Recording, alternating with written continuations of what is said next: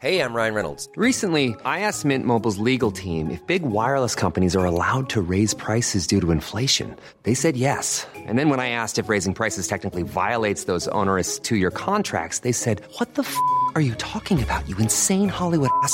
So to recap, we're cutting the price of Mint Unlimited from $30 a month to just $15 a month. Give it a try at mintmobile.com slash switch. $45 upfront for three months plus taxes and fees. Promo for new customers for limited time. Unlimited more than 40 gigabytes per month. Slows. Full terms at mintmobile.com. I'm Sandra, and I'm just the professional your small business was looking for. But you didn't hire me because you didn't use LinkedIn jobs. LinkedIn has professionals you can't find anywhere else, including those who aren't actively looking for a new job but might be open to the perfect role, like me. In a given month, over 70% of LinkedIn users don't visit other leading job sites. So if you're not looking on LinkedIn, you'll miss out on great candidates like Sandra. Start hiring professionals like a professional. Post your free job on linkedin.com/people today.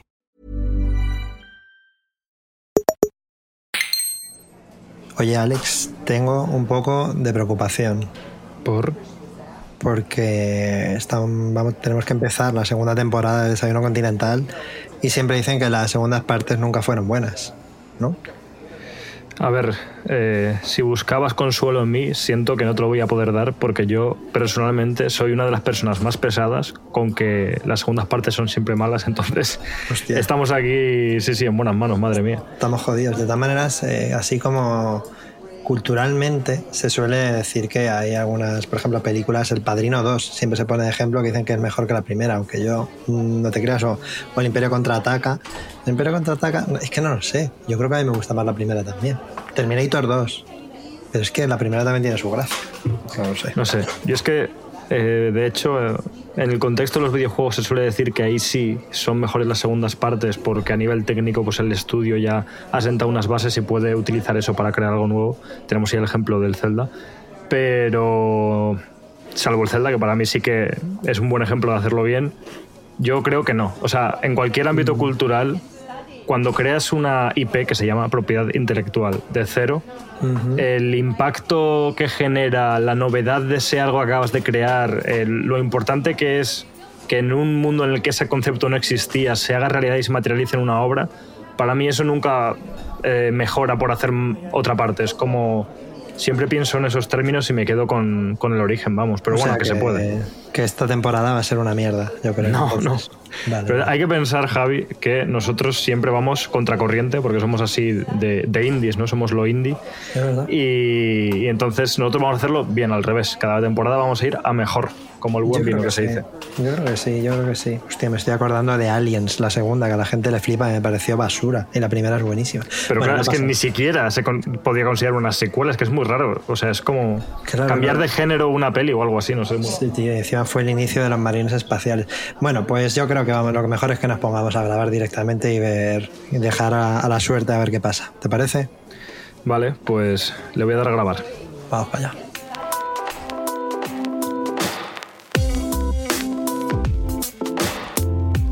Continental breakfast. Yes, from 6 a.m. to 10 a.m. Pues muy buenas y bienvenidos a la segunda temporada de Desayuno Continental.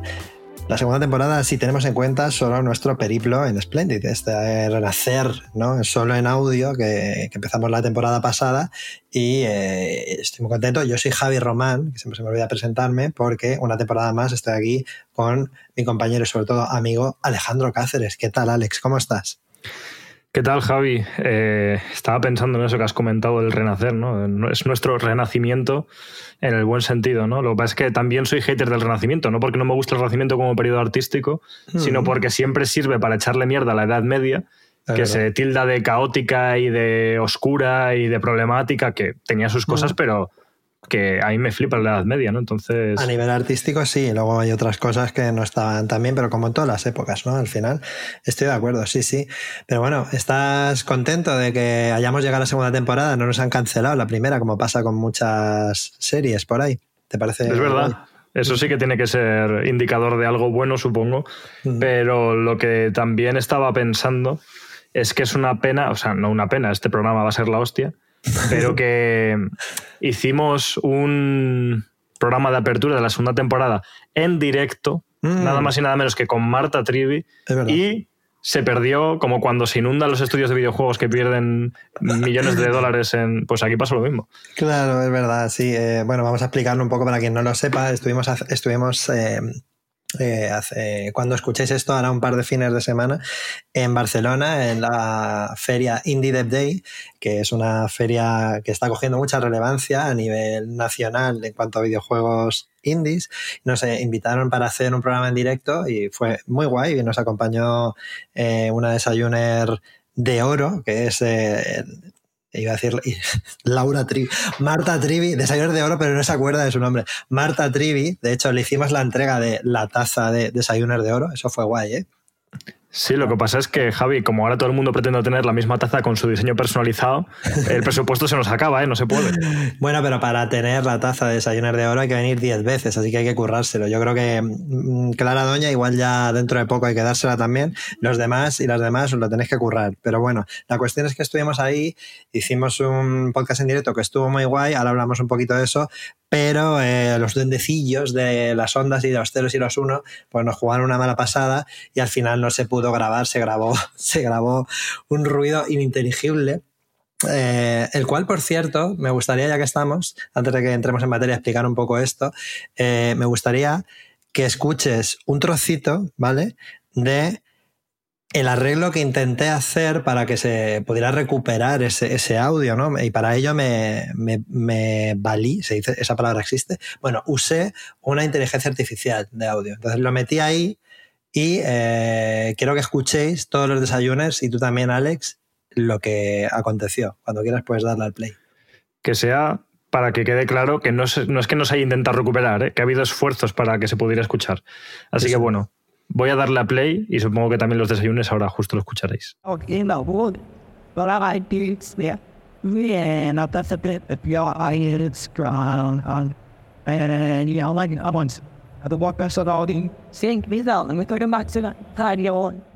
Pero qué cojones. O sea, Digo, voy a dejar que suene, pero son tres minutos. Como escuche tres minutos eso, yo creo que cojo un hacha y empiezo a asesinar a la gente a mi alrededor. o sea, qué, mal rollo. De hecho, te lo voy a pedir para nuestro juego de terror. Eh, lo voy a meter en alguna habitación como eso sonando porque da un mal rollo que te cagas. Hay una parte en la que creo que se le escucha a Marta, que creo, no sé si en el original dice algo así como ¡Hostia! Que fue cuando le dimos la taza y Dios es completamente cursed. O sea, es una locura. Esto es. Es como arameo o algo así. O sea, me parece mm, terrorífico. Una cosa que, mira, las IAS hacen muchas cosas mal. De hecho, esto está mal hecho porque pretendían hacer otra cosa y les sale esto. Pero el potencial de las IAS para hacer terror. Yo creo que es inigualable, o sea, es increíble. Ahora mismo sí, desde luego, porque madre mía, madre mía. No, a ver, las IAS tiene un futuro muy prometedor. Lo que no sé si tenemos un futuro tan prometedor nosotros en sus manos, pero bueno. Eh, eh, es que igual esto es una, eh, un sonido que van a mandar por el espacio, ¿no? Para que vengan a, los aliens a asesinarnos o algo así. O sea, es que no. Llevándolo ahí es como, o sea, primero, es, eso, primero sentí terror, pero al mismo tiempo es, descojonas un rato también. O sea, las IAS piensan que esto es el lenguaje normal, la que la gente habla así. No sé, es increíble. Efectivamente. Pero bueno, eh, vamos a hacer un poquito de, Vamos a compilar un poco todo esto y a, ordenar un poquito la cosa, porque tenemos, estamos teniendo un inicio un poco caótico. Vamos a explicar varias cositas. Lo primero, en esta nueva temporada Splendid tenemos buenas noticias para los desayunos, ¿vale? tanto para los que ya nos apoyáis en el Club Splendid, como para los que os gustaría apoyarnos, pero por lo que sea, pues no podéis permitiros, sea, porque pues, es un dinero al final. Entonces, a partir de este momento que estáis escuchando y con plazas limitadas, muy limitadas, así que os animamos a que actuéis si os interesa esto cuanto antes. Eh, vamos a dejar eh, el premium de, de, Desayuno Continental en Splendid gratuito hasta final de año. Me explico un poco mejor. Si, os, si nos escribís por DM a nosotros o a Splendid eh, Club en nuestras redes sociales, puede ser en Twitter, puede ser en Instagram, solicitando que queréis formar parte de, la sección premium de Desayuno Continental, que incluye todos los podcasts extra que tenemos que se llaman el Bermud, que es un trocito más de podcast de media hora, y acceso a nuestro canal de Telegram, en el que podéis hablar con nosotros directamente. Nosotros estamos ahí y con toda la comunidad de, de Desayuno Continental de Splendid, que son gente estupenda y con la que se puede tener conversación sobre mil temas súper interesantes, pues ahora podéis hacerlo completamente gratuito y de, si os apuntáis y entráis dentro de estas plazas limitadas, lo tendré gratis hasta final de este año, 2023. Todo lo que queda de año podéis acceder no solo a los nuevos contenidos que vamos a hacer en esta temporada, sino a todo lo que ya había antes, a todos los Bermuds. Si tenemos no sé cuántos programas hicimos en la anterior temporada, un montón, casi 30, ¿no?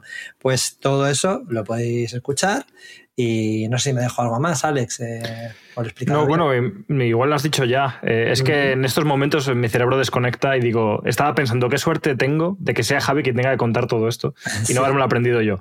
Pero has comentado que aparte también tienen acceso al, al grupo de Telegram.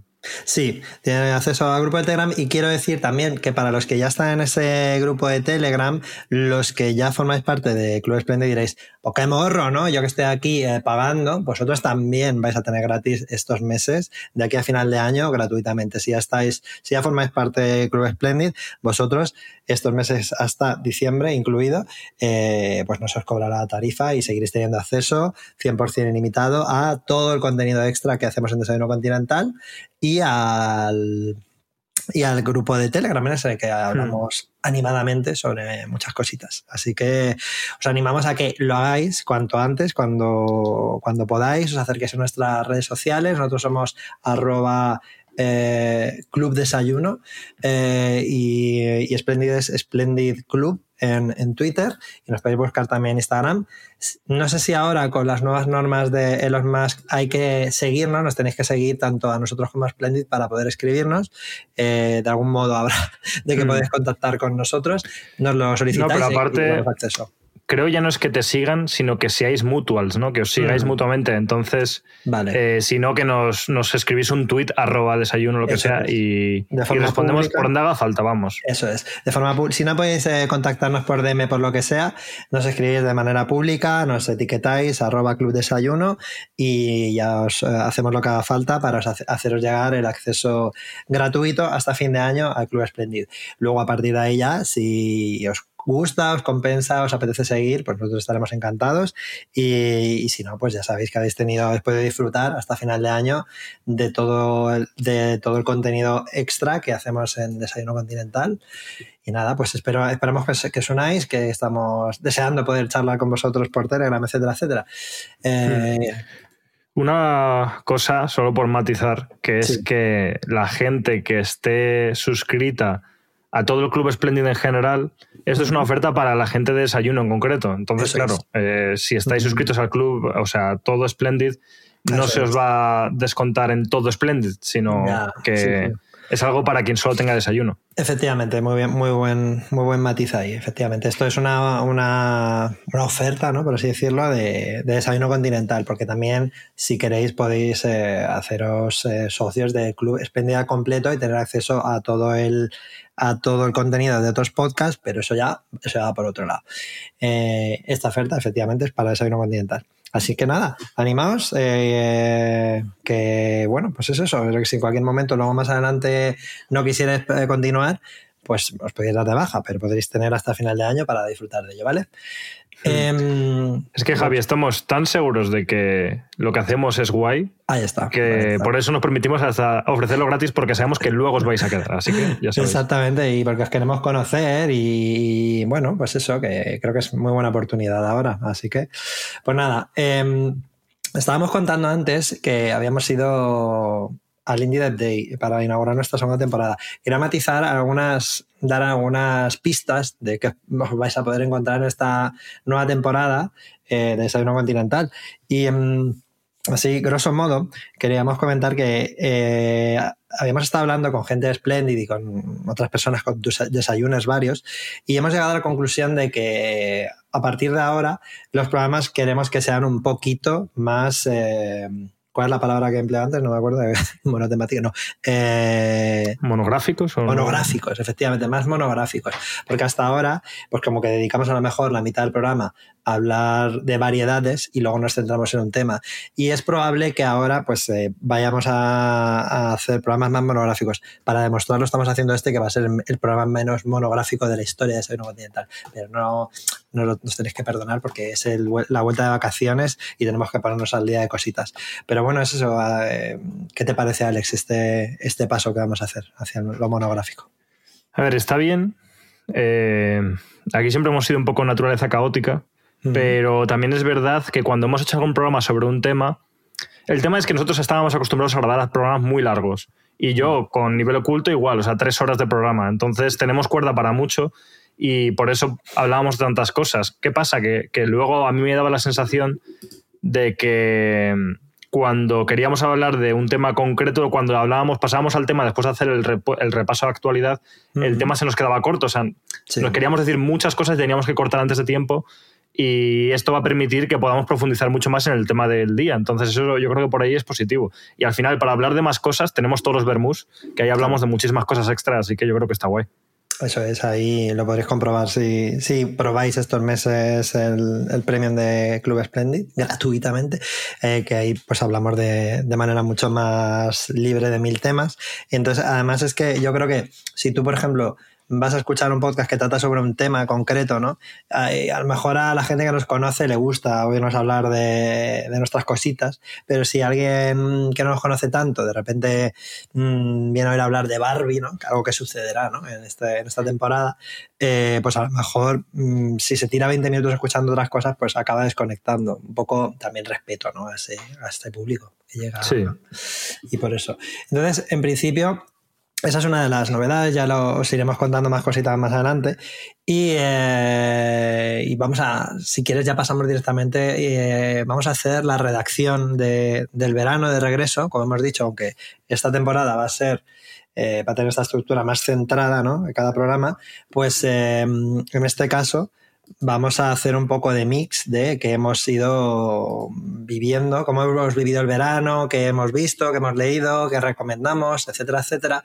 Y como ya habíamos empezado por Indie Day, si quieres, terminamos de contar esto y lo zanjamos y ya, ya, ya continuamos con las cositas culturales que hemos consumido. Eh, sí, me pues si bien. quieres empezar tú a contar un poco cómo, cómo, cómo fue la cosa. Sí, a ver, al final estos eventos que se hacen, ya sabéis que nosotros venimos de, del mundo de los videojuegos, yo soy desarrollador, Javi tiene un programa de televisión, entonces llevamos muchos años metidos en esto y tenemos muchas amistades eh, relacionadas con el mundillo, entonces cuando vamos a un evento de videojuegos, como fue este caso, muchas veces vamos, lo primero, por reunirnos, ¿no? por estar eh, cerca de la gente y, eh, y luego, además de eso, aprovechamos la ocasión de este evento en concreto para decir, oye, nos gusta hacer podcast en directo, sí que este pues sería, fue el segundo de hecho, porque el primero fue en un teatro en Madrid, que estuvo muy guay, pero igual sí. no se publicitó tanto y todavía no teníamos a todos los Splendiders detrás, pero, pero no sé, aprovechamos la ocasión para eh, hacer un programa en directo en el marco del evento, que también fue una pena una vez más porque lo pedimos tarde y tuvimos un espacio un poco más separado de, de, la zona principal y hubo gente que luego nos encontrábamos tomando algo, ay, pero lo habéis grabado, si no lo había visto. Sí. Pero no sé. Eh, pero aún yo... así tenemos, tenemos, que agradecer a la organización el esfuerzo que hicieron por, por, hacernos un hueco y colocarnos ahí. Entiendo que al ser la primera vez que se hace el tema de los podcasts, pues está todavía como creándose, pero seguro que el año que viene ya hay como un espacio en el escenario principal o así para podcast y esperamos estar ahí. Sí, sí, sí, sí, sí, No, totalmente. Si al final es eso, que fue, entre comillas, nuestra culpa porque se nos ocurrió más o menos tarde cuando ya eh, esta organización de este evento, que, que bastante han hecho, eh, ya estaba empezada, entonces tenían todos los horarios del escenario principal re reservados. Mm. Pero bueno, eh, lo dicho, lo que dices tú, el, si, si acaso fue, sirvió para algo, fue para reafirmar que nos encanta hacer esto y que queremos hacerlo más. Mm. Tenemos que hacer alguno en Madrid, alguno esta nueva temporada. Sí. Y eh, de hecho, y también hemos hablado de la posibilidad de hacer uno en Málaga en enero y de todo. Entonces, Sí. hay ganas, hay ganas. Y de hecho, con esto de que parece que están malditos los podcasts en directo, eh, también dijimos, bueno, pues entonces, en vez de grabarlos, porque va a venir aquí Belcebú a buscarnos, vamos a, a hacerlo como aún más exclusivo y que la gente se venga, ¿no? Y así sea el club secreto de verdad. Claro, claro, Club Secreto sin, sin buscarlo, pero, pero Club Secreto. Y bueno, pues eso nos ha- eh, tuvo bien. Bueno, primero también quiero dar las gracias a Splendid y a Juan, sobre todo, que estuvo, nuestro productor Juan, que estuvo currándose la gestión. Eh, pues eso, muchas gracias porque esto nos ayuda mucho a, poder hacer estas cosas que si tuviéramos que gestionarlas todos nosotros, pues sería más complicado. Y luego tuvo a bien eh, nuestra amiga Marta Trivi de acompañarnos, que como siempre estuvo muy on point en todas sus, en todas sus declaraciones sobre el tema, que por cierto no hemos dicho como aunque nosotros nacimos como un programa sobre videojuegos sobre todo, ahora eh, desde que estamos en Splendid hablamos de, de, otros, de otras cosas culturales como cine o música, pues hablamos un poco de lo indie, ¿no? de, la diferencia entre vivir lo indie desde dentro de la industria del videojuego a vivirla dentro de la industria de la música o del cine, que realmente yo creo que hay bastantes diferencias, intentar definir qué hace algo indie, ¿no? que en, en cada una de las industrias, cómo el indie pasó a ser mainstream en algunos momentos. Esto podríamos haber, podríamos haber cogido, ¿no? Y haber con una IA también, ¿no? A coger la voz de Marta Trivi y haberlo regrabado con esta Mejor que no. Claro, claro. Pero podría, el resultado ya veis que no habría sido óptimo. Pero bueno, ese fue, ese fue un poco el tema, ¿no? Eh, del Sí. podcast. Para mí, parte de la conclusión que yo saqué a nivel personal, pensando en alto, hablando en el podcast, es que, como todos sabemos, vivimos en un contexto y en un marco económico capitalista. Entonces, en un mundo que es capitalista, hay quien puede estar a favor y quien puede estar en contra, pero eso es una realidad. Mm. Para poder ser una persona que cree obras de forma independiente, hay que independizarse del capitalismo en el sentido de que la única forma de independizarse, con muchísimas comillas, del capitalismo hoy en día es o tener muchísimo dinero o sacrificar tu vida y machacarte por hacer algo artístico. Lo que es para buscar que nada de lo que hagas dependa ni de un mercado, ni de un público, ni de un beneficio económico. Entonces, para mí la conclusión era como, para ser buen indie hay que tener mucha pasta, que parece como contradictorio, pero yo me quedé un poco con esa idea. Claro, eso tomando una de las definiciones de indie, ¿no? Que es como tener libertad creativa, porque realmente lo indie es una cosa, es una palabra tan eh, polisemántica a día de hoy que podríamos estar, pues eso, décadas debatiendo sobre si realmente ya eh, es una estética, es un- una manera de, de distribuir tu trabajo. Entonces, pues fue, pues fue un debate complejo, pero para, para un marco de una, de una feria, ¿no? Y con gente en directo, era, era como un debate complejo, pero bueno, creo que salimos, salimos adelante con el tema. De Sí, Javi de vez en cuando se ponía más en modo programa de televisión de ¿y qué dice el público? Porque veía que estábamos Marta y yo enzarzados, porque claro. claro, en el ciclo no sé cuál, hay como muy rayados y, y Javi tenía que ayudarnos a que la gente no se fuese directamente. Pero era, era muy exagerado, también lo hacía aposta para generar ese contraste casi cómico, ¿no? En plan, y después de esta disertación, que levante la mano quien. Bueno, Tiramos la ruleta, tiro, tiro, Claro, tiro. Efectivamente, era literalmente eso. Eh, pero bueno, yo creo que pasamos un buen rato. Estuvo guay, sobre todo creo que fue muy natural. Y fue una manera de conectar con, con la gente de una manera cercana, que, que al final Desayuno Continental en su momento se creó para eso, se creó para en la pandemia poder tener eh, pues, pues contacto con, pues, en mi caso contigo, con, pues con la, con, la, con la gente en general, ¿no? Quedar un día para charlar y, y la, su máxima expresión creo que llegan estos eventos en directo en los que pues, la gente nos puede hablar a la cara, puedes ver su cara, ¿no? Y, y realmente es increíble, ¿sabes? es increíble, el ser humano es increíble. Y bueno, eh, más allá de esto, hemos hecho más cositas en nuestro verano, cada uno hemos tenido nuestras experiencias. Yo estuve haciendo parte del camino de, Santiago del Norte, no voy a hablar de esto porque es, una, es a lo mejor no, es el momento y el lugar, pero también eh, tenía, tuve experiencias ahí como muy humanas, muy increíbles. Pero bueno, como aquí este es un programa sobre... sobre co- cosas culturales. Eh, podemos hablar de algunas cositas que hemos visto, leído este verano, etcétera, etcétera, eh, ya que va a ser eh, de los últimos programas en los que tengamos este caos. ¿Te parece bien? ¿Quieres Sí. comentarme algo que hayas visto y que te haya llamado la atención este verano? Que creo que han sido bastantes cosas. Sí, la lista es, no sé decir interminable, porque sí que eh, a nivel personal no he sentido que haya dedicado tanto tiempo a esto. Ha sido un verano un poco más, no sé cómo decirlo, desconectado de, de todos los medios culturales, pero aún así para mí desconectado significa que en vez de ver 100 películas veo 20, en vez de jugar 100 juegos juego 3. Entonces, para mí eso es desconectado y aún así tengo, ya digo, muchas cosas que comentar. Mm. Eh, de mucha actualidad, o sea, sí que hay cosas de actualidad que he visto, pero por ejemplo, Barbie, que para mí ahora mismo es como mi peli favorita en lo que va de año, le vamos a dedicar un programa, ¿no? Entonces, Sí. eh, no vamos ahora a dedicar tiempo a hablar de ella, solo que sepáis que sí que se le va a dedicar un programa, aunque no acabe de salir justo ahora, pero sé que hay gente que querrá saber qué nos ha parecido y seguro que tenemos una invitada muy guay. Sí. Eh, y luego cosas pues como Spider-Man, Spider-Verse 2 o como leches se llame, cosas así que son más de actualidad, pero, pero al final una de las pelis que quería comentar, por ejemplo, vamos a empezar con cine, es una que tú me recomendaste y que yo tenía ahí como el subconsciente porque la había visto como en muchos sitios, pero nunca me había dado por ponerme a verla, que se llama Vivarium. Sí. Que bueno, esta peli... Yo la vi Sí. en 2019 en Sitges. Yo no la, o sea, no conocía, no la conocía de nada, porque yo, para quien no nunca ha ido al Festival de Sitges, que yo este año va a ser la primera vez que no voy en los últimos, bueno, quitando 2020, en los últimos seis o siete años, me encanta ir, pero eh, la dinámica es eh, normalmente tú te compras los abonos, te compras un abono, por ejemplo, de 10 películas, ¿vale? Y luego hay un día que de repente salen todas las películas de golpe y te tienes que comprar con tu abono, ¿vale? Entradas para, para, para cada una de esas películas, las que tú quieras ver. ¿Qué pasa? Que en Sitges suelen, suelen, ser, suelen ir películas que no solo no se han estrenado, sino que no, mm, digamos que digamos que le han echado el render en el Premiere y las han enviado a Sitges. O sea, no tienen ni póster, no sabes una puta mierda de ellas en general. Luego hay otras que sí, hay grandes estrenos, como el año pasado Pearl de Ty West, pero, pero por ejemplo Vivarium, yo no sabía nada de ella. Pero la vi, me llamó la atención un poco las imágenes que vi y para mí fue de las de ese año de las mejores y no la que más me llamó la atención, me Hmm. marcó muchísimo. Sí, sí. Sí, sí, a ver, por explicar un poco de qué va esto, es una peli que va sobre una pareja joven que decide mudarse juntos y están viendo casas, van a- una inmobiliaria y cierto, el señor... Te puedes sentir identificado con lo de buscar ahora casa, ¿no? Bueno, no- totalmente. O sea, yo vi la película y dije, igual no me mudo mucho, que madre mía la que se puede liar. Sí. Pero sí, es un poco eh, típica pareja que está en los 30 y que decide mudarse juntos y bueno, están buscando casas, sí. Un agente inmobiliario un poco raro les lleva a ver una y a partir de ahí es la típica peli que merece, o sea, que merece la pena ver y no contar. Mm. Eh, yo no sabía nada, absolutamente nada de la sinopsis. Yo simplemente di- sabía que esta peli la tenía por ahí en el radar y la quería ver. Está protagonizada por G.C. Eisenberg, que hay a quien le gustará más y a quien menos, y por Sí. Imogen Poots, que es una chica que yo creo que no había visto en mucho. No la recuerdo yo de muchas pelis, pero bueno, sé que ha salido en algo que he visto.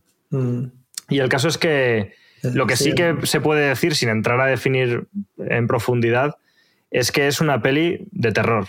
Hmm. Porque, bueno, eh, también puede ser más subjetivo, ¿eh? A quien no le parecerá Sí. una película de terror. Yo sí la Pero- de terror. De terror en el, en el sentido parecido, no igual, pero cercano al audio que hemos oído antes de la IA, ¿no? Sí, Inquietante. un poco y- por ahí. Mm, Es que, me- y por eso me gustó mucho. No voy a hablar mucho, tú también tienes cosas que decir, pero no voy a profundizar mucho en ella porque eso, queremos hablar de más cosas. Sí. Y a la vez porque hablar de ella es como spoilear, ¿no? Para hablar bien de ella había que hacer un spoiler cast de esta película. sí. Pero a mí lo que me gustó muchísimo de la peli es cómo es una peli de terror poco convencional. ¿A qué me refiero con esto? Que el cine de terror pues tiene sus tropos, sus temas, eh, sus tipos de terror como muy establecidos, ya sabemos cómo son. Mm, Y bueno, pues están bien, a mí me gusta. Yo soy muy fan del, del género de terror, incluso aunque sea más o menos típico, pero me gustó mucho como que la voluntad de la película para hablar sobre unos temas y tratar el terror de una forma muy específica, muy a su manera, muy original.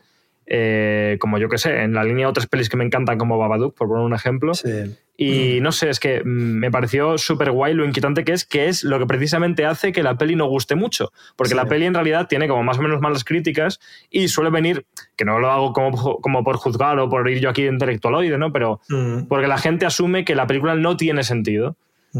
Eh, como no tiene nada de sentido, no va de nada, no entiendo nada, es todo por la cara, vaya mierda, ¿no? Y es como, joder, es que una de las bases de, de cierta parte del terror es el no saber o no entender o no saber de dónde vienen las cosas, ¿no? Y aún Sí. así, para mí sí que tenía como un sentido. Sí, Yo al terminar la peli sí que lo veía todo como más o menos coherente, pero no sé qué Sí. piensas tú.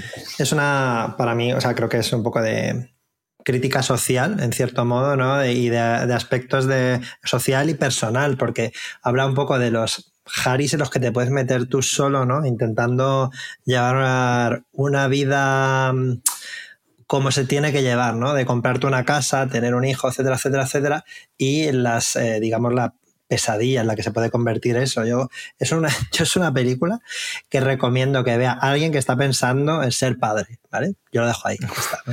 cabrón. No, lo digo para que, es que hay mucha gente que te quiere decir que a lo mejor pues eh, solo ha visto la visión edulcorada, ¿no? Una visión edulcorada de la paternidad y a veces que de repente te puedes encontrar con sorpresas, ¿no? Y, hay, y me sorprende mucho porque últimamente estoy viendo obras culturales muy vinculadas a esto y además eh, muchas vienen eh, por parte de creadas por mujeres. Por ejemplo, en el último festival de Sitges que fui, que el año pasado, eh, vi una película que me encantó, creo que es mexicana, pero ahora lo, lo, busco. Es una película que se llama Huesera, que está dirigida por una, por una chica muy joven, y todo, casi todo el equipo está, está hecho por mujeres, está formado por mujeres y habla sobre la maternidad es una película de terror, efectivamente, y, te da un punto de, vista de la maternidad y de la paternidad, pues que no es el edulcorado que a lo mejor hemos recibido durante casi toda nuestra vida y me resulta interesante, ¿no? Porque incluso estos años que se pusieron de moda las obras de padres, ¿no? Como yo que sé, Last of Us, em, o God of War o cosas por el estilo, eh, te muestran una parte como realista, pero al mismo tiempo es como es una relación muy, muy buena, muy desde el punto de vista positivo. Y esto, pues, te muestra mm. la otra parte, yo creo también. Me acuerdo que hablábamos hace poco sobre cómo esas obras de paternidad son más bien señores incels que se creen adultos de repente. Eh, y a la vez es que son relaciones que sí, que parece como que les va bien, pero a la vez son súper tóxicas. Pero vamos. Exacto. Dicho esto, que es que solo por comentar, porque creo que nunca hubo un mm. hueco en el programa para comentarlo y tampoco ni siquiera quiero profundizar en ello, pero esto que has estado comentando me ha recordado una peli que me gustó mucho, que se llama Cinco Lobitos, que es de una directora que se llama Alauda Ruiz de Azúa, que parece un hechizo. Alauda Ruiz de Azúa. sí, sí, sí, eh, y bueno, la peli va un poco de eso y demás. ¿no? Yo creo que va más en general sobre los cuidados y a quién le suelen tocar esos cuidados. Vaya por Dios, qué casualidad, ¿no? Sí. Eh, me flipó. Eh, es una peli muy costumbrista, ¿no? pero mm. también es una peli que, bueno, si alguien va a tener hijos, que la vea. Estamos aquí destruyendo la natalidad española, ¿sabes? Recomendando Vivarium y Cinco Lobitos, pero bueno. Tenemos que hacer un podcast con recién cansado sobre este tema. Es verdad. Yo vi, yo vi Cinco Lobitos también la viste y también me gustó mucho. Sí, la vi, de hecho creo que la vi este verano. La vi como al principio del verano, ya no me acordaba, pero sí, muy bonita, muy bonita. Eh, aquí bonita por decir algo. No, es, una película bonita, de que decir, como dices, tú hablas de los cuidados, pero que sí que es dura, evidentemente es una película dura, pero que creo que está bien hecha y, sí, creo que es bonita, pero realista, ¿sabes? No, no todo lo bonito tiene por qué ser edulcorado, ¿no? Y, eso creo que está guay. Y ahí tenemos que hacer algo, un especial de del pelotazo que están pegando las directoras españolas y, las cosas tan buenas que están haciendo las directoras españolas últimamente, porque la verdad es que eh, da, para programa o para varios programas. Eh, guay, me parece guay retomar Vivarium, fíjate. ¿Quién iba a decir a estas alturas? Yo, este mm, verano vinieron a, vinieron a visitarnos, como ya llevando veranos haciéndolo, mis sobrinos que, viven en, que son de Mojácar, eh, Luna y Pablo, un saludo para ellos de aquí, que sé que a veces escuchan el programa, aunque son muy son pequeños, eh, tienen, bueno, no voy a decir la edad a ver si la lío, pero son pequeños. Y, pero lo escuchan sus padres y entonces ellos están de, ellos van en el coche y de vez en cuando pues eh, lo lo escuchan también. Entonces estuvimos haciendo cosas guay, yendo ahí a, le gusta pues igual ser un poco tacos y vamos a tiendas de manga y todo eso. Eh, vamos a comer sushi al Running Sushi en Akihabara, el sitio este que está chulo en Madrid, que es como muy japonés, pero también vimos películas y dije, pues mira, vamos a poner una película que pueda ser para niños, pero que también me interesa a mí, mm, porque yo qué sé, pasemos todos un buen rato. Y entonces eh, vimos la película de Marcel, La concha con zapatos, que es una película de la distribuidora A24, que conocemos por, bueno, es como independiente entre comillas, ¿no? Es como eh, la película, o sea, la distribuidora que sacó el año pasado toda la vez en todas partes, por ejemplo, ¿no? Y tiene mucho cine de ciencia ficción, terror, eh, bueno, así alternativo. Y estuvo nominada a Mejor Película de Animación en los últimos Oscars. Quizá alguien la conozca por esto. Yo la vi ahora mismo, está en Movistar. Y mm, bueno, para quien no la conozca, eh, os recomiendo que busquéis en Google imágenes, poned Marcel A24 y que veáis el aspecto que tiene el protagonista Marcel, porque es una concha, es una conchita, una concha, una, como una caracola. Eh, con, de hecho, como dice el título, con zapatos, ¿no? Y un ojito. Y es como un ser ultra adorable. Eh, con su voz en versión original es adorable, en español también, nosotros la vimos doblada. Tiene, tiene una voz como adorable. Y es una película de animación, pero mm, relativamente porque está grabada en acción real, ¿vale? Eh, pero está integrada eh, Marcel y otros personajes también caracolas dentro de la acción real. Y está muy guay. O sea, mm, breve sinopsis, eh, por si queréis que os cuente. Eh, leo la sinopsis, ¿vale? Leo, una sinopsis para, para no. Marcel es una joven pequeña y palanchina caracola con un solo ojo que, que puede caminar, hablar y opinar sobre el maravilloso mundo que le rodea. Vive con su abuela, que es otra caracola, que es amante de Leslie Stahl, eh, y viven en un Airbnb, ¿vale? Entonces, el último invitado del Airbnb de la casa, un director de cine llamado Dean, decide hacer un documental sobre la vida de Marcel y su abuela y publicarlo online. Y me pareció una película súper tierna. No, no creo que sea recomendable para todo el mundo porque es lenta. Yo creo que los, mis sobrinos la terminaron de ver porque son unos niños muy buenos y muy educados. Pero yo creo que ellos acabaron aburridos porque tiene un ritmo muy lento, no tiene este ritmo frenético de todas las películas de animación de a día de hoy y creo que un adulto incluso la puede valorar y disfrutar más. Pero es una película como muy tierna, que no te va a cambiar la vida, pero sí que tiene unos, creo que tiene unos, trata de transmitir unos valores muy, bueno, no sé si la palabra es valores, pero como unas, sí, vamos a decir valores muy bonitos, ¿no? y te deja un buen sabor de boca, pasas una tarde entretenida y guay. Y, y aparte, si os sirve también de apoyo para verla, pues Kojima puso hace poco una foto de que estaba editando un tráiler y tenía un tendría un muñequito de Marcel ahí encima de la mesa. O sea que a Kojima también le gustó. Así que ahí está la pequeña recomendación. No sé si la mm. conocías tú, la de, la de Marcel. la habías visto no. por la caracolita. Te había dicho antes de grabar que había visto como alguna imagen por Twitter, pensaba que era de un meme o algo así. O sea, a ese nivel voy, pero pero tiene muy buena pinta, sobre todo el stop motion cuando se hace bien mola un montón. Entonces, no sé, yo tengo... no te va a cambiar la vida ni te va a volver loco, pero está, está bonita. Creo que una película así con buenas intenciones es de agradecer y sobre todo original. Me parece una peli muy original, tanto en las ideas que, de las que habla como, como las plantea no tiene esta estructura y este ritmo completamente algorítmico al que estamos acostumbrados últimamente y creo que es refrescante en ese aspecto. Creo que te, te, puedes pasar un buen rato ahí y se te caiga alguna lagrimilla un ratillo. Así que ahí queda, Marcel. ¿Qué más tienes por ahí? Eh, yo creo que con el ritmo que llevamos podemos pasar a otra categoría cultural. Lo digo porque si seguimos con pelis igual se nos acaba el programa porque si decimos una cosa cada uno. Venga, vale. No, Entonces, yo bueno, tuve, lo tuve diciendo, diciendo y, y si no, pues la rescatamos después, que tampoco pasa nada. Ok, me parece bien. Eh, ahora voy a comentar brevemente. Venga, tema videojuegos. Eh, bueno, nosotros ya hemos hablado muchas veces que yo antes sí que tenía como mucha costumbre de centrarme con un solo juego, es algo que intento mantener más o menos, pero a la vez me dejo fluir, si de repente me apetece otra cosa, pues cambio. Pero normalmente sí que lo que suelo hacer es que cuando empiezo un juego, pues como que sigo con él a fondo hasta que me lo termine y luego ya paso a otra cosa. Hasta que lo termino o hasta que lo abandono definitivamente, ojo. No, no parar. Lo que no suelo hacer es como dejarlo parado porque tiendo a pensar que lo voy a disfrutar más si me lo termino de seguido, porque voy a estar más fresco con él, voy a entender mejor cómo se juega y a veces dejarlo y retomarlo cuesta porque hay que volver a aprender a jugar y demás. Entonces, hay dos opciones, o lo abandono porque decido que no me guste, que no voy a seguir jugando, o me lo paso el tirón. Y este verano, eh, cuando empezó el verano, justo me tocó como una época, que eso a veces pasa, esto puede pasar con muchas cosas. Imaginad que sois súper cinéfilos o cinéfilas y veis muchas pelis todos los meses y de repente viene una época en la que no tenéis como, no sentís como ganas de ver pelis y estáis un poco cansadas o cansados y ya no queréis seguir, ¿no? Y me pasó un poco esto, ¿no? Como que empezaba juegos y ninguno me terminaba de atrapar del todo y no sabía cuál empezar y pasaba otro y pasaba otro y como que abrí muchas puertas y no cerré ninguna.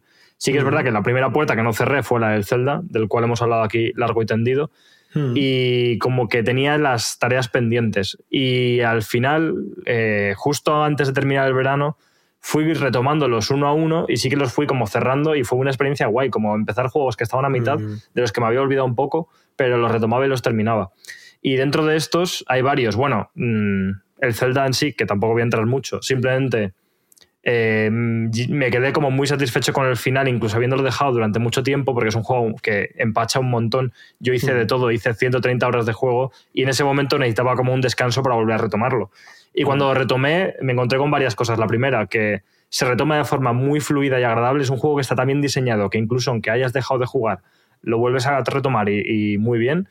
Y por otro lado, que me sorprende lo bastante más centrado en la narrativa que es respecto al anterior, respecto a Breath of the Wild, que era un juego que, bueno, pues evidentemente tenías una narrativa, pero era completamente secundario. Y aquí, eh, si terminas el juego, o sea, compensa mucho terminarlo. Si sois de la gente que ha jugado mucho el juego, que os encanta, pero sentís que ya no os apetece jugar más y no habéis terminado la historia, yo os recomiendo terminarla porque el final es precioso, buenísimo, súper emocionante, 100% película Ghibli que es algo que prometía el Breath of the Wild por su tráiler y luego no cumplía, y aquí eh, pasa totalmente, así que bueno, poco más, pero Tears of the Kingdom es un juego que hay que terminar y, a mí me ha, me ha, encantado el final y lo vuelvo a retomar como uno de mis juegos favoritos, mm, pues probablemente de todos los tiempos.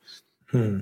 Sí, sí, o sea, por un lado creo que es fácil de retomar, pese a que a priori es como un juego complejo por la cantidad de cosas que puedes hacer, ¿no? Pero está tan bien diseñado que es como que, aunque pases un tiempo sin jugar, luego cuando vuelves los dedos van automáticamente a los botones para hacer las cosas, ¿no? Está muy integrado en tu ADN, ¿no? Y por otro lado, pues ese tipo de, aunque la narrativa efectivamente es, eh, está más cuidada creo que en Breath of the Wild, sigue distribuyéndose de esa manera como disgregada por el mapa, que te puedes distribuir tú a tu manera, de, tal modo que puedes ver cachos eh, cuando tú consideres ¿no? de, la historia y no necesariamente en orden, con lo cual a la hora de retomarlo no es en plan, ¿qué pasó en, eh, justo antes de, de, que yo lo dejara? ¿no? Como puede pasar con juegos de rol tipo Disco Elysium, sino que pues eso, pues vas cogiendo un bocadito de, historia, otro bocadito acá, pero está guay eso que dices de que una vez que ya, o bueno, si lo has dicho, no, ya, no has llegado a decir aquí, pero lo hemos hablado,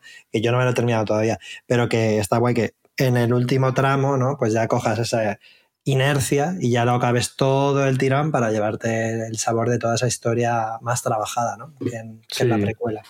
Justo, justo es eso. Y además, eso no impide que luego, si queréis, sigáis teniendo el juego ahí en la mesita de noche para de vez en cuando hacer misiones.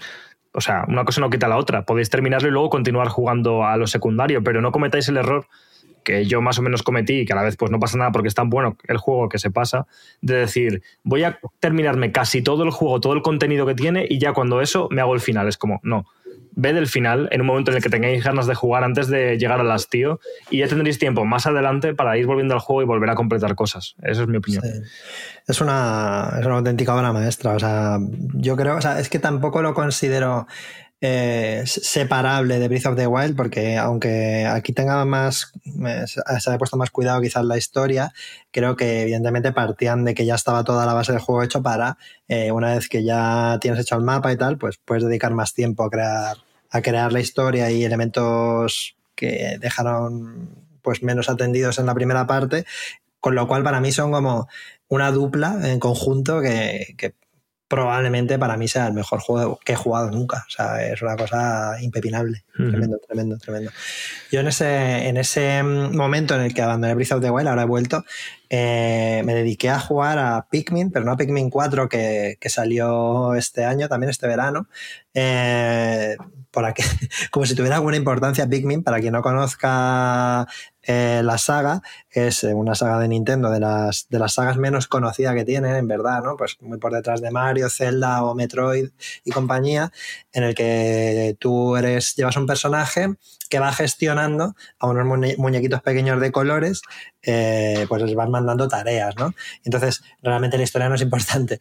Con lo cual, volver al primer juego para conocer la historia no tiene ningún sentido, pero yo aún así eh, decidí jugarlos desde el primero porque me apetecía ver cómo es el germen del juego, ¿no? Lo, lo más básico cuando se creó. Y estoy muy contento porque jugué Pikmin 1 entero y me lo jugué dos veces. O sea, me lo jugué. Realmente es un juego que te lo puedes pasar relativamente rápido, eh, siete horas o así, una cosa así. Pero me pareció divertidísimo, una idea genial, muy bien ejecutada. Es un juego de GameCube, estamos hablando, ¿eh?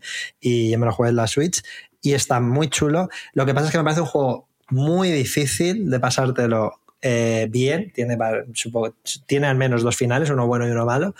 Pues eso, yo creo que es muy difícil pasártelo la primera vez si vas a un ritmo normal.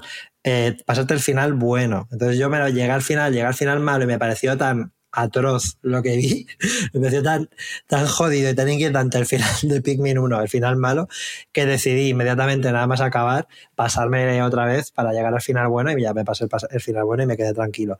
Porque luego hay otras personas por ejemplo, Albert García, que, al cual saludamos desde aquí, que estuvimos con él en Indie Dev Day y nos lo pasamos genial con él.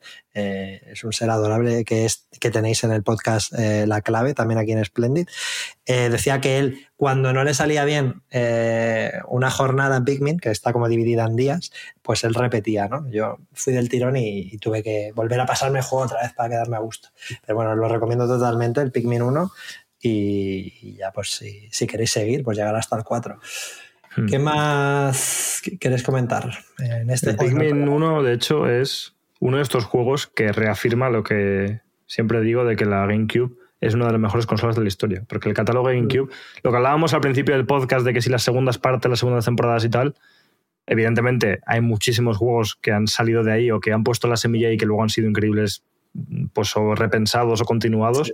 Pero para mí es como que la GameCube trajo una cantidad de conceptos nuevos tan buenos como Pikmin, como Animal Crossing, el enfoque que tenía el, Zelda eh, Wind Waker, que para mí es como un inicio ya de la naturaleza y de la exploración del Breath of the Wild. Es una cantidad de cosas esa consola que, en fin, de mis favoritas para siempre. Es la, la, Nintendo creativa que nos gusta a la gente que amamos los videojuegos, pero si te das cuenta, eh, o sea, con GameCube pasó lo mismo que con Wii U. O sea, GameCube salió, se pegó la hostia. Luego salió la, Wii, eh, volvió a sacar todos los juegos que tenía y otros y lo petó. ¿vale? Entonces salió Wii U, se pegó una hostia, ahora salió la Switch, sacó todos los juegos que tiene la Wii U y otros más y lo petó, con lo cual eh, toca hostia para Nintendo. el problema nunca han sido los juegos, eso también creo que está muy claro, ¿no? O sea, siempre han mm. hecho juegos buenos Nintendo, lo único que una consola ha podido ser más o menos popular por el motivo que sea, pero los juegos siempre han sido buenos porque los rescatan todo el rato y son todos buenos. Sí, porque de hecho es lo que te decía, en, la, en, la, GameCube, al igual que en la Wii U, salieron juegos súper creativos. Recordemos que en la Wii U o sea, Zelda Breath of the Wild es un juego de Wii U. Super Mario Kart 8 es un juego de Wii U. Eh, y tantísimos otros. Y ahora, y ahora pues estamos disfrutándolos en la Switch. Y si te das cuenta, al igual que la Wii, la Switch lo que añadió es, un, el, bueno, pues el típico gimmick que, que añade Nintendo, ¿no? Eh, o sea, la historia se ha repetido, ¿no? Un poquito, o sea, mm. que, esperemos que no pase otra vez y en, lo que toque ahora se pegue una hostia Nintendo y toque la siguiente consola retomar los juegos, pero bueno. Tampoco está igual ya por ahí para, hacer cosas tan creativas. Yo creo que Nintendo tiene, ya se piensa mucho lo que hace para, no perder dinero. Mm, ¿Quieres eh, ya cambiar a otro género? Antes de, decimos antes de, de olvidar los videojuegos, Mm, si quieres, vamos a comentar algo de Starfield también, pero si quieres, vamos a, cambiar de, a otra cosa y luego al final comentamos un poco de Starfield y lo empalmamos con el Bermud, en el que yo creo que vamos a desarrollar un poquito más Starfield. ¿Te parece bien?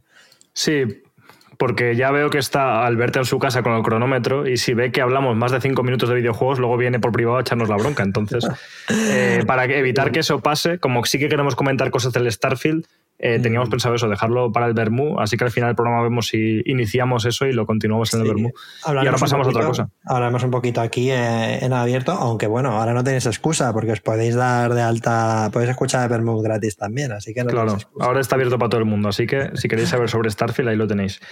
Eh, yo pasaría ahora a la sección como de lecturas, entre comillas, vale. que tengo un par de cosas terminé el manga de Pluto. Estoy pensando que creo que algo comenté en el programa un programa que hice con Juan, si no me equivoco, eh, y podría decir cosas, pero me las voy a ahorrar porque como no tengo mucho tiempo y tengo que elegir, eh, prefiero que hablemos de Pluto cuando salga la serie. Vale. Que seguro que, sale, la serie está guay, así podemos hablar como en profundidad de Pluto, que sé que hay gente, mucha de la gente que nos sigue y que está en el Telegram de, Desayuno en Splendid le gusta a Pluto y lo ha comentado alguna vez, o el trabajo de Urasawa en general. Sí. Y entonces voy a... Ya que lo han mencionado, decir que Pluto es un manga eh, hecho por Naoki Urasawa, que es autor de otras obras como Monster o 20th Century Boys, y, este tiene la cosa de que se basa en un arco argumental de Astro Boy, el, el famoso manga de Tezuka, de Osamu Tezuka, y, y, digamos que además que Urasawa siempre se ha considerado que en algunos aspectos es el heredero de Tezuka, en muchos aspectos, y entonces aquí es como no, se juntaron los astros y, y, a ver qué salió de ahí, pero bueno, ya nos contará más adelante cuando salga la serie de Netflix. Sí, de hecho, además, en los tomos que tengo yo ahora, que creo que son unos más o menos actualizados, porque no sé de qué año son, eh, cuando los reeditaron, porque ya salió en España, pero lo han reeditado, mm. eh, viene siempre al final de cada tomo un texto explicando como casi un documental en el que se habla de la creación de Pluto, la relación eh, de Tezuka eh, con Urasawa, el por qué se hizo esto, cómo se quería hacer. Es muy interesante. Porque una de las cosas que dijeron es que solo dejaban que Urasawa hiciese Pluto si en lugar de intentar homenajear demasiado el estilo de Tezuka, lo hacía con el propio estilo de Urasawa. Y es una cosa que he notado mucho. Mm. Pero bueno, mm, como decimos, esto va a haber mucho tiempo para comentarlo, eh, porque ya lo hablamos un poquito en el programa este que hicimos y lo hablaremos en profundidad cuando salga la serie, que yo creo que va a ser un buen momento.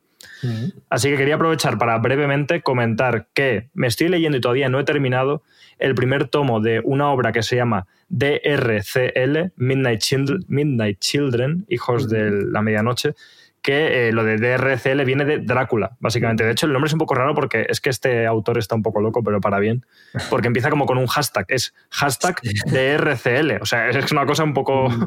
Pero me gusta porque ese espíritu que tiene este director, que es Shinichi Sakamoto, que es autor de otras obras muy conocidas como Innocent y demás, mm. eh, me encanta. O sea, yo no había leído Innocent, lo tenía siempre en el radar, he visto arte de este autor y me parecía un arte increíble, pero nunca había empezado a leer ninguna obra suya. ¿Y qué pasa? Que, que, salió, bueno, acaba de salir justo ahora, por eso es como novedad, el primer tomo en español, eh, distribuido aquí en España por Milky Way, de DRC Eliminate Children, que es una adaptación de Shinichi Sakamoto de Drácula de Bram Stoker. Pero a la vez, claro, con unas licencias, o sea, que es lo bueno de cuando se adapta Drácula. ¿eh? A mí me gusta mucho Drácula, me gusta el libro original y muchas obras que han salido a raíz de él, pero me gusta cuando las adaptaciones se inventan mil cosas y lo cambian porque, ¿por qué no? Es como, para el original, pues ya tienes el original ahí, ¿sabes? Mismamente y... Nosferatu también es una adaptación, sí. hay muchas adaptaciones, sí, sí. Sí, sí, Nosferatu, la, la original y la de Herzog es, pues sí, la de, la de Herzog me encanta, me parece un peliculón. Sí, sí, sí. Pero bueno, eh, dicho eso, pues ¿qué es? Pues básicamente no tiene mucho misterio. Es, es, una adaptación de Drácula, lo único que el primer tomo, que es lo que yo llevo leído, eh, empieza con el momento en el que el, barco, el Demeter, se estrella en, en, Inglaterra y bueno, pues empiezan a pasar cosas raras. Y en este caso los protagonistas, todavía no he visto, por lo que llevo leído, a, a Jonathan Harker, pero ah, bueno, sí que sale, pero como en un recuerdo y parece que el personaje también va a ser diferente. Pero en este caso se le da mucha importancia al personaje de Mina y otro grupo de personajes que yo no reconocía, bueno, uno es que tiene truco, y lo cual me parece súper interesante, ahora contaré por qué, pero eh, se le da mucha importancia al personaje de Mina y a otros personajes que ahora están, como no podía ser de otra manera, en una obra japonesa, en el instituto. ¿Vale? O sea, es una cosa que tú dices, Drácula, tal, no sé qué. Pues sí, sí, sí. ahora de repente los, los personajes eh, protagonistas están en el instituto. Mm. Eh, pero dicho eso, eh, ¿os acordáis en la obra de Drácula el personaje de Lucy, que es una amiga de, de Mina? Que es uh -huh. la primera, esto no es ningún spoiler, vamos, es Drácula, es, es historia de... que fue como la, la, que primero entró en contacto con Drácula sin entrar en detalles. Y claro, uh -huh. aquí yo estaba esperando ese momento y es que resulta que Lucy aquí es Luke, que es un hombre, pero uh -huh. lo cual dices, vale, pues ya está. Pero lo que me encanta, porque es un poco representa esta creatividad de, de Shinichi Sakamoto, es que Mina dice que para ella Luke es en realidad Lucy, aunque se llame Luke. Mm. Es una cosa un poco. Sí, sí, Hay sí. que leerlo para ver el porqué, es muy específico, pero está muy guay. Mm. Y sobre todo eso, que, que, tiene mucha libertad creativa y el arte de, esta, de este hombre, si no me equivoco, Shinichi Sakamoto, es único. Es que siempre con los nombres japoneses tengo la duda, digo, no sé si era hombre o mujer. No, sí, sí, la ves, lo ves. Pero me parece, o sea, es que es un estilo de dibujo de manga que no, no existe uno igual. O sea, es mm. como una búsqueda de una especie de prerrafaelismo artístico en el dibujo sí. eh, muy concreto que no, si estáis imaginando, pues es Drácula pero con dibujos de manga de sonen habitual, no, es un estilo súper original y que a mí me encanta y bueno, es que hay mucho dibujo que es, él se recrea en doble página, un dibujo enorme y tal, es para enmarcarlo, o sea que no sé, de momento me está gustando muchísimo, ya digo que además esto sigo con mucho interés por cómo no es Drácula 1-1, si decís es que Drácula ya me lo sé, pues no, leed este manga porque tiene nada que ver. Y también lo único, lo único malo ya por terminar es eso, que es el primer tomo que ha llegado a España, y si queréis leerlo en español, pues vais a tener que ir esperando a que se vayan publicando. Pero yo creo que, oye, se puede y en mi caso lo voy a hacer porque le tengo muchísimas ganas y me está encantando. Sí, o sea, para que, si no habéis visto imágenes, para que os hagáis una idea, se parece parecer más a- al estilo de Kentaro Miura, de Berserk, o algo por el estilo que a, que a un shonen habitual japonés. Sí, y también, bueno, es Seinen, que yo qué sé, pues, pues si os es interesa en qué demografía cae, pues es un Seinen. que es pues eso, más para, para adultos. Yo recuerdo que la primera vez que, que, que no sé si que oí hablar, pero sí que oí hablar a alguien así como eh, animado sobre, sobre este manga fue a Álvaro Arbonés, que vino a un programa de Desayuno Continental cuando estábamos todavía en Twitch y nos lo comentó y lo estuvimos viendo ahí. Y joder, sí, porque él lo estaba leyendo cuando todavía no había salido aquí, obviamente, porque ha salido hace poco. Pero sí, sí, tiene una pinta espectacular. Vamos, el dibujo es increíble y tiene pintaza, pintaza, sí. Eh, ¿Qué más? Algo. Yo es que me, me he comprado algún manga, pero no he tenido tiempo de leerlo. Y he leído libros, pero creo que no, no son apropiados para, para la audiencia a la que nos dirigimos. O sea que no sé si quieres tú comentar. No, no porque no tal, sino que no viene a cuento nada. Mm. que yo no- A ver, quería comentar una serie, pero antes de eso, ¿qué manga te has comprado y por qué? Tengo curiosidad, cuéntanos qué manga es. A ver, pues el manga que me he comprado, pero todavía no he leído, eh, le tengo muchas ganas porque nos lo recomendó el amigo Mikey Fernández eh, cuando vino a hablarnos de, libros, también recomendó algún manga y yo a este ya le tenía echado el ojo y, solo el hecho de que él lo recomendara pues ya me hizo ir de cabeza por él, aunque todavía no he tenido tiempo de leerlo. Me gustaba mucho la portada que está como dibujada en acuarela, se llama Irayasumi. Eh, bueno, es, del, es un autor que se llama Shinzo Keigo, que es eh, bueno, conocido por otras obras, que también ha editado como, como esta eh, Milky Way aquí en España. Creo que publicó otra que se llamaba Holiday Junct- Junction, ¿no?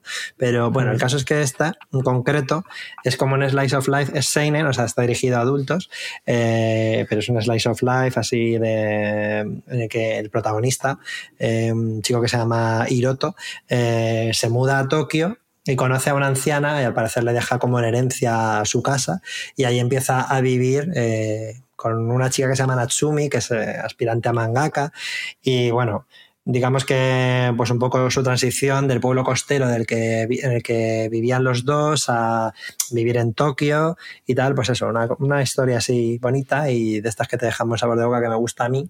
Eh, ya os contaré cuando me lo lea, os contaré aquí en otro episodio de Desayuno Continental. Así que nada. Hmm, Y a ver si para entonces aprovecho yo y me lo leo porque también le tenía ganas. Creo que además una oyente de desayuno que se llama Nuria es bastante Mm. fan porque he visto que lo compartía en algún lado. Es verdad. Eh, un saludo para ella que la vimos en el, la vimos en el directo de Eso es. Continental. No sé, yo veo los artes estos de portada que tiene es para, vamos, para colgártelo en tu casa, es una preciosidad. Y, Sí. y una vez más, tiene un estilo, pues que sí, que es fácilmente encuadrable en manga porque se parece, pero a la Mm. vez tiene como un algo un poco distinto, es un poco más Ghibli, Sí. si quieres verlo así, ¿no? Como ese. Te da esa sensación de no ser un producto de consumo rápido, ¿no? De, de, de, de 100.000 millones de, de episodios para, con relleno y toda la pesca. Que bueno, que también habrá muchos shonen que estén guay. Ahora, por cierto, ha salido la, la serie Netflix de One Piece, eh, que por lo visto le está gustando a la gente. Yo es que no sé nada de One Piece, pero eh, Mm. hablando con Marta Trivi el otro día en el directo, dijo que ya no sabía nada de One Piece y que había visto la serie y la había molado. Así que habrá que Sí. un vistazo. Igual hay que hacer un programa también.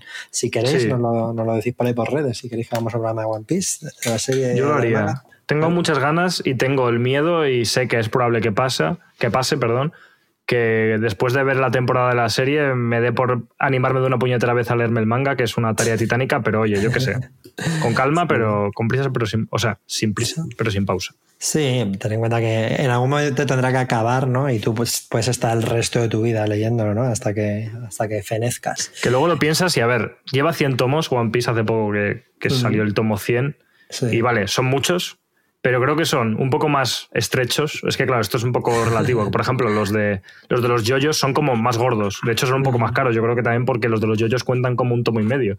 Claro. Eh, entonces es como, vale, yo me leí 20 tomos, no sé cuántos son, de los yoyos, que encima son más gordos en Mm. unos meses. Pues a ver, bueno, a ver, ahora estoy pensando de 20 a 100 hay un salto, pero bueno. No, ya, pero que sí, que, que, no- que no, que no es tanto, ¿no? Si te tuvieras que leer, yo qué sé, em, es como, es como leerte el Quijote dos o tres veces, o sea, tampoco, tampoco Mm. es tanto. que yo creo que me lo tuve que leer entre la universidad y el instituto, la madre que parió. Oye, Borja, explícale a los oyentes qué es esto de la clave. Pues me alegra que me hagas esa pregunta, Albert. La clave es un podcast en el que junto a nuestra comunidad redescubrimos videojuegos de todas las épocas. Un club de lectura, ¿no? Cuéntame más. Exactamente, es un club de lectura pero con videojuegos. ¿Podríamos decir que la clave es un podcast atemporal donde se profundizan videojuegos míticos y actuales? Lo has clavado, Albert. Eso es. Podcast La Clave, cada jueves en splendid.club y en tus plataformas preferidas como Spotify y Apple Podcast. Eh, ya estamos acabando eh, el programa. Eh, ya hemos dicho que este iba a ser un programa más disperso de, de lo que promete esta temporada, pero, pero a partir de ahora os prometemos que nos centraremos un poquito más. ¿Quieres que mm, hablemos un poquito de nuestra experiencia en Starfield antes de que pasemos al Vermouth? ¿Te parece? Sí. Sí, de esa sí. manera, mira, voy a explicar lo que es el Vermouth para quien no lo sepa, por cierto. En Desayuno Continental somos un, podcast en abierto, lo podéis escuchar libremente. Si nos queréis apoyar, podéis ir a Spotify y Apple Podcast y darnos cinco estrellitas, que eso nos viene fenomenal para que la gente nos conozca. Estamos a punto de conseguir 60 valoraciones de cinco estrellas, por favor, con una más ya llegamos a 60. Pero además, si queréis apoyarnos, podéis formar parte del Club Splendid. Y ahora, además, es gratis. Sí, o sea, hay plazas limitadas, así que daos prisa. Nos, nos contactáis por DM por lo que sea, por Twitter o por Instagram, y nos lo decís. Y si conseguís una plaza, pues podréis tener el Club Splendid gratis. ¿Qué tenéis ahí? Podéis tener acceso a nuestro Telegram y además a esto que vamos a hacer después, que es el Bermud. Es un trocito más de podcast de media hora, y ahí desarrollaremos un poquito más pues eh, las ideas que os queremos contar hoy. Y de que hablaremos, entre otras cosas, de Starfield. ¿Y tú has jugado a Starfield, Alex? Ahora sí. A ver, es que esto es un tema complejo. Es un videojuego, ¿vale? Para quien no sepa lo que es, de una empresa, una compañía que se llama Bethesda, que eh, pues es icónica en la industria de los videojuegos porque hizo juegos que cambiaron el género del RPG como un juego que se llama Skyrim que no es, fue el primero, venía de otros que ya habían empezado a sembrar la semilla, como por ejemplo el The Elder Scrolls 4 Oblivion, Skyrim es el quinto, y bueno, es una, pues eso, una compañía que genera mucha expectación y que lleva muchos años sin sacar juegos. A mí es una compañía que históricamente me gustaba mucho, pero porque claro, también es verdad que no es lo mismo lo que te impacta un juego de este tipo cuando no hay muchos de- así y es como un juego muy especial en el año 2011 que eh, pues en el año 2023 en el que el RPG ha avanzado muchísimo y tenemos cosas desde el espectro del Zelda al Baldur's Gate, ¿no? Como que la industria ha evolucionado un montón. ¿Qué pasa? Bueno, que, que yo a nivel más personal no iba muy emocionado hacia Starfield porque siendo muy fan de otro de sus juegos que es Fallout 3, cuando salió el Fallout 4 yo estaba a las 12 de la noche sentado delante del ordenador dando el botón de actualizar para descargarlo porque era tan fan que tenía unas ganas desmedidas por jugarlo. ¿Qué me pasó?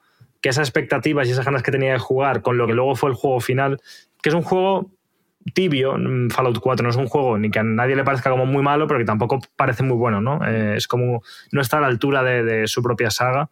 Y eh, después de ese momento yo a nivel personal ya venía como desmotivado y me daba igual lo que hiciera Bethesda, más aún después de Fallout 76 y más aún teniendo en cuenta que el nuevo juego, Starfield, eh, tenía un concepto y una ambientación que a mí me, echa bastante para atrás, que es un juego ambientado en el espacio, es un juego que se vendía como eh, perdón, exploración espacial y eh, bueno, pues que por todos estos motivos y porque nada más salir muchísima gente en nuestro entorno, gente muy especializada, analistas de mucho prestigio, nos explicaban con detalle los motivos por los cuales no les parecía un buen juego, que yo ya iba con el pie torcido y de hecho cometí la osadía, que Javi me recordará el resto de mi vida.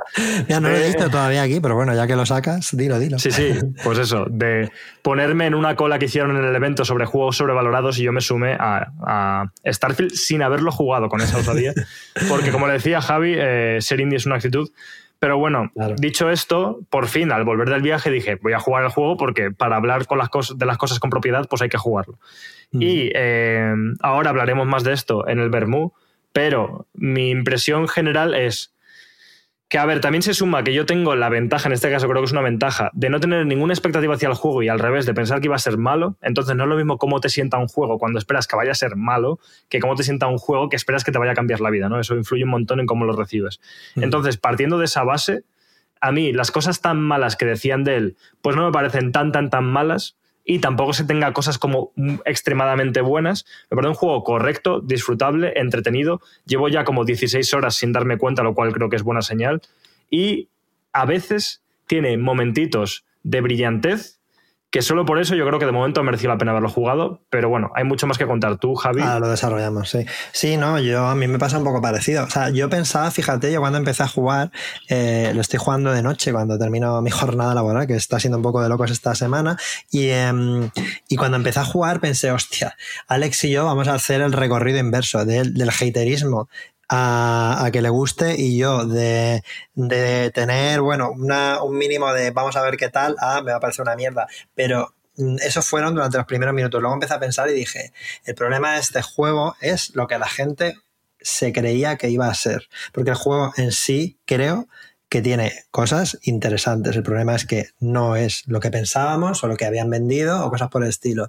Ahora, si viene un juego random de la nada y, te muestra este juego, evidentemente la opinión sería muy diferente y es un tema a desarrollar. Efectivamente, viniendo de Bethesda, esperamos ciertas cosas, sobre todo a nivel de libertad, ¿no? Libertad de movimiento. Eh, una de las cosas que, eh, se ha hablado de que en los últimos Zelda han cogido de los juegos de Bethesda es esa libertad de hay una montaña allí a tomar por culo, si me pongo a andar recto en media hora llego, pues eso aquí no es tan así y entonces esperábamos todos eso. Sin embargo, este juego tiene una cantidad de, de contenidos, de cosas secretas, de detallitos que creo que es digna también de tener en cuenta y que no por ello, o sea, y que no, y que no por no ser lo que esperábamos, tiene, tiene que caer en el saco de esto es una mierda, porque creo que tiene un gran valor en otras partes y otras cosas las hace muy mal, pero eso lo podemos desarrollar mm. un poco más en el, el A mí me recuerda como, o sea, me parece como si fuese un juego homenaje a Bethesda por alguien que no es Bethesda y que consigue que se parezca a Bethesda sin que realmente esté al nivel de lo que hoy en día se debería esperar de Bethesda. Es una cosa un poco así. Y también, sobre todo, de lo que, una vez más, ya no solo es lo que esperásemos, sino lo que nos han vendido que es. O sea, hay un conflicto directo, es como un choque de trenes entre lo que querían vender, que iba a ser el juego para atraer al público a nivel de marketing, y lo que el juego es, que creo que si lo miras de una mirada más honesta, oye, el juego es esta cosa, es un Fallout ambientado en el espacio, no un Fallout de exploración espacial, porque eso no lo hay, es como no, es un Fallout, pero ambientado en el espacio. Como eso es lo que esperas, es un juego de Bethesda que tiene mucho de su identidad y en ese sentido está bien. Pero bueno, si quieres ahora podemos desarrollar un poco Desarrollaremos, porque yo creo que también aquí han debido, o sea, deberían hacer dentro de muchos años un documental sobre cómo ha sido la creación de este juego, porque a mí me huele también que este juego aspiraba a ser alguna cosa y hubo que hacer recortes. Eh, Hombre, eso por supuesto. Clarísimamente, o sea, Creo que hubo que hacer recortes, o sea, solamente voy a decir esto, pero en el tema de, pues eso, simplemente llegar de un planeta a otro con tu nave. O sea, eso es una cosa que dijeron, si hacemos esto, el juego va a petar por algún lado y lo tuvieron que quitar. Y, a cambio han metido una cantidad, una cantidad de contenido desmesurado en otras cosas que a lo mejor no son tan relevantes. Y es un poco raro, realmente es raro. O sea, es que, o sea, Starfield es un juego raro de cojones. O sea, yo la primera take que digo es que es un juego muy raro. Ah, y, eso no necesariamente tiene que ser malo, pero es como mínimo sorprendente. Pero bueno, lo desarrollaremos en el Vermouth, yo creo. sí, sí, sí, ahora continuamos. Bueno, pues nada, como os hemos dicho, vamos a pasar al Vermouth, que es eh, la parte extra de, de nuestro podcast. Em, si queréis eh, escucharlo, podéis hacerlo, porque ahora tenéis gratis eh, Desayuno Continental, el contenido premio hasta final de año. Nos lo hacéis llegar por, por, redes sociales o, o sea, vuestra, vuestro deseo de que así es, por redes sociales o si no sabes cómo, me mandas un WhatsApp. Si te tienes en mi agenda, a mí o a Alex, nos mandas un WhatsApp y ya está. Voy a, decir, quiero decir antes de despedirnos una frase que dijo, que ha dicho eh, nuestro amigo Rubén eh, respecto a Starfield y que puede ser un poco lo que, lo que lanza el pañuelo para que os vengáis al, al que es Starfield es el tomaco de los videojuegos. Tiene cosas asquerosas, pero cómo engancha al cabrón, ¿vale? Y de ahí, yo creo que con esto es, una, buena descripción. Un saludo para Rubén Navajas. Y nada, nos despedimos eh, de esta parte del programa. ¿Vale? Muy bien, nos vemos pronto. Venga, un abrazo, desayunes. Chao, chao. Chao.